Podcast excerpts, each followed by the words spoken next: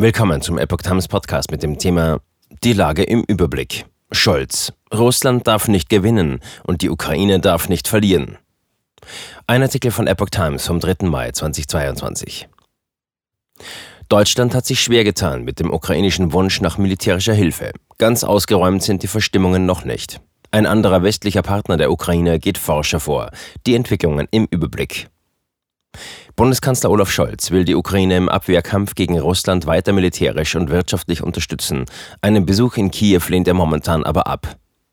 Das Ziel seiner Politik sei, Russland darf nicht gewinnen und die Ukraine darf nicht verlieren, sagte der SPD-Politiker in der ZDF-Sendung Was nun? Dass die Regierung in Kiew aber Mitte April Bundespräsident Frank-Walter Steinmeier ausgeladen habe, sei inakzeptabel gewesen.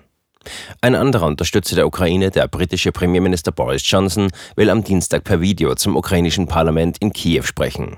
Dabei dürfte er laut vorab verbreitetem Redemanuskript weitere Militärhilfe im Wert von 300 Millionen Pfund, 357 Millionen Euro zusagen. Großbritannien will auch Spezialfahrzeuge für den sicheren Transport von Zivilisten schicken. Johnson hatte vor einigen Wochen den ukrainischen Präsidenten Volodymyr Zelensky in Kiew getroffen. Bundesregierung wegen Steinmeier-Ausladung verstimmt. Die Bundesregierung hat nach eigenen Angaben in den ersten acht Kriegswochen Waffen und andere Rüstungsgüter im Wert von mindestens 191,9 Millionen Euro in die Ukraine geliefert. Scholz betonte, die Hilfe Deutschlands und anderer Staaten habe dazu beigetragen, dass die ukrainische Armee, die wirklich sehr erfolgreich agiert, jetzt so lange durchhalten kann gegen einen so übermächtigen Gegner.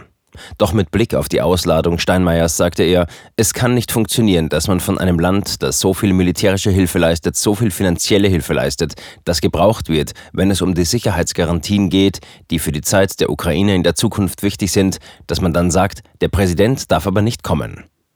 Steinmeier steht wegen seiner früheren Russlandpolitik als Außen- und Kanzleramtsministerin der Ukraine in der Kritik.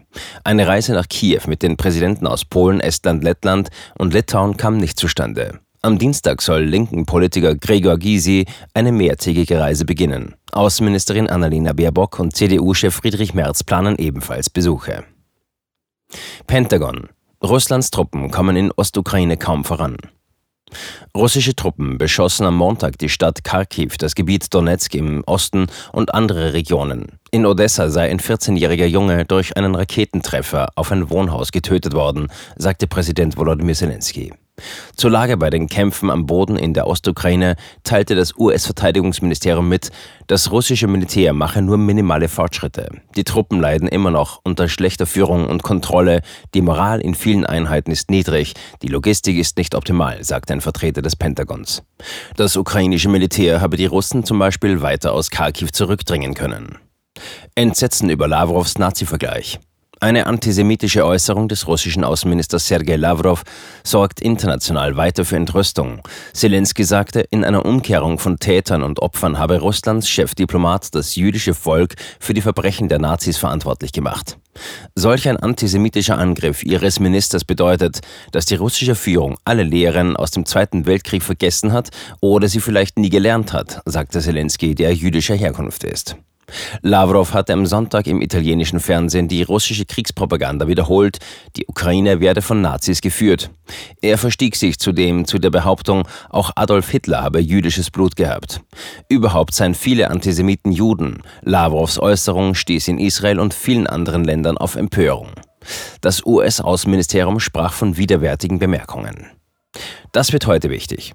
In der seit Wochen umkämpften Stadt Mariupol kündigte der Stadtrat für Dienstag einen weiteren Versuch an, Zivilisten aus dem letzten ukrainischen Stützpunkt im Stahlwerk Azovstal zu evakuieren. Am Montag war die Rettung gescheitert.